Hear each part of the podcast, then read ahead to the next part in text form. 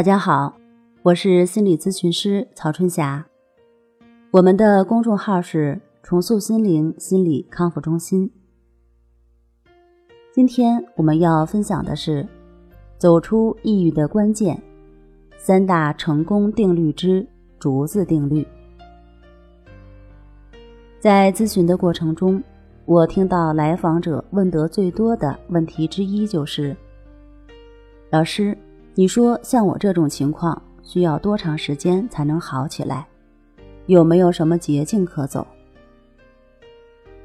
对于这种迫切的心情，我可以理解。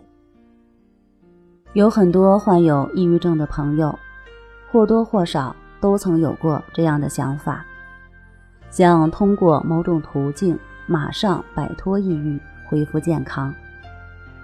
但同时，我们也要对抑郁症的康复有一个合理的预期，因为我们的心理问题、负面情绪的积累不是一天两天形成的，想要彻底走出来，达到一个平衡平稳的状态，也不是一朝一夕就能够达到的。在达到这个目标之前，你做的每一次练习，每一份努力。都是在积累的过程。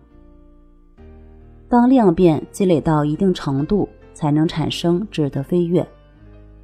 在这之前，我们做的就是耐心与坚持，就像竹子的生长规律一样。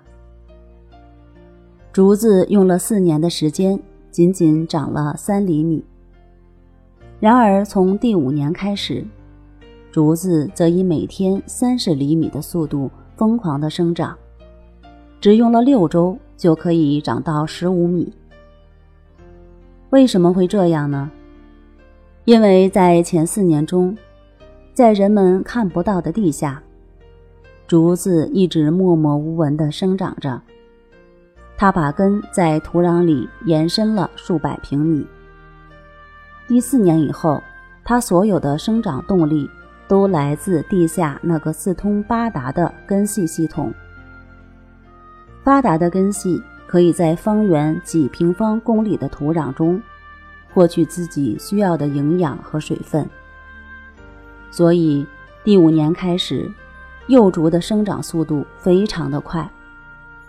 我们常用节节高来形容竹子的生长速度。试想一下，如果没有前四年，默默无闻的扎根积累，哪有后面短时间之内的野蛮生长？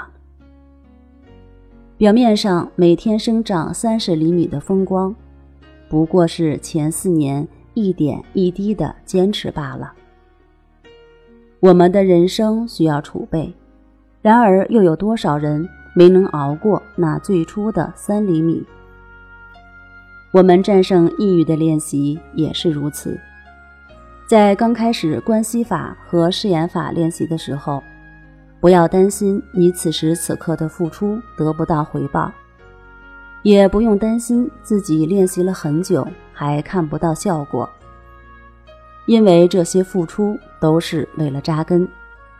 当你的基础工作做足了，就像竹子一样，把根扎得足够深，当时机到了，你体验到的效果。和康复的速度也会像竹子一样越来越好，越来越快。